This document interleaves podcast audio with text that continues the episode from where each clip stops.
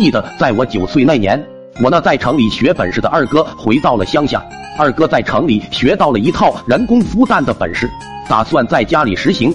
母鸡孵蛋我是见多了，但是人工孵蛋我还没见过。大感新奇的我，时常跑去看二哥孵蛋。一走进二哥的孵蛋房，立马就会感觉到屋内要比外面热。我东张西望，四处打量，发现屋内有几个长宽近一米的木箱，木箱上边盖着一层棉被。二哥时常撅着大腚在箱子旁忙活。他见我来了，笑着叫我过去看他孵的蛋。二哥撩起一端的棉被，让我探头进去看。我探头进去，只见里面整齐陈列着一排排鸡蛋。它们全是斜朝上的排放着，四周还摆放着几盏燃着的煤油灯，昏黄的灯光在鸡蛋光滑的表面上映射，竟让我有种晃眼的感觉。不一会儿我就受不了了，因为里面太热了，就像大热天烧火做饭似的。还是二哥厉害，经常在里面一待就是一整天的。每次孵出小鸡了，二哥都会把它们放家里养一个月左右，等毛长齐了就可以拿到市场上去卖钱了。在二哥的辛勤耕耘下，不到一年，二哥不仅手头阔绰了，而且还在村里有了些名气。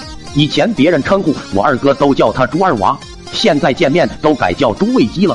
将职业加在姓的后面，算是对二哥能力的认可了。接着就有人给二哥介绍媳妇了。再后来还有几个年纪比我二哥大很多的大人跑来要拜我二哥为师。当时我二哥才二十出头，他不好意思收徒。要不是有我帮他们说情，他们多半是拜不了师了。除了这些外，我二哥还经常被那些想请教孵蛋学问的大人请去吃饭喝酒。像这种能蹭吃蹭喝的好事，我从来不会放过，每次都会紧跟在二哥身后。渐渐的，我这个跟屁虫在村里也有了些名气。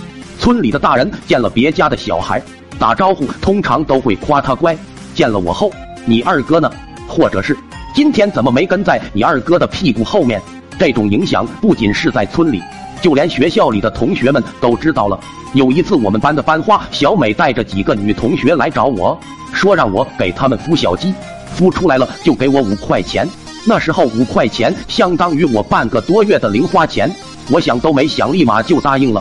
接着，小美就给了我一袋鸡蛋，估计有近十个。我提着鸡蛋就回了家。回到家后，立马就跑进二哥的孵蛋室里观摩学习。观察了几分钟后，感觉这孵蛋也不难啊。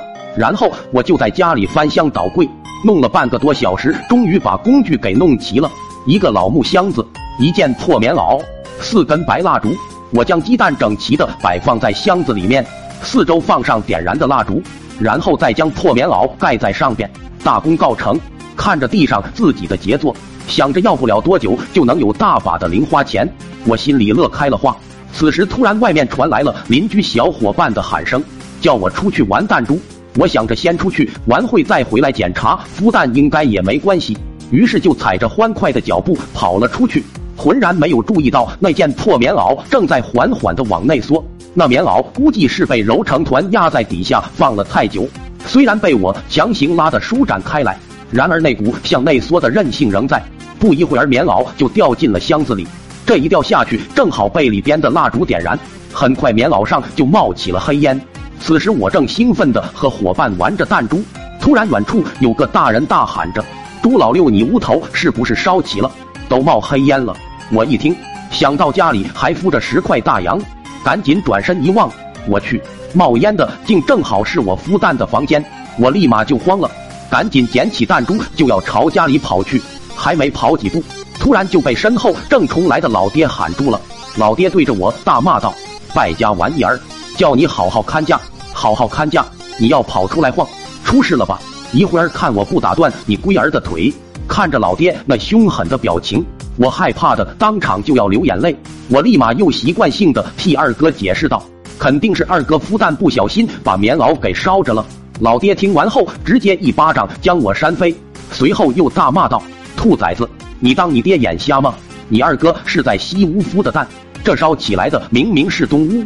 兔崽子就知道往你二哥身上推。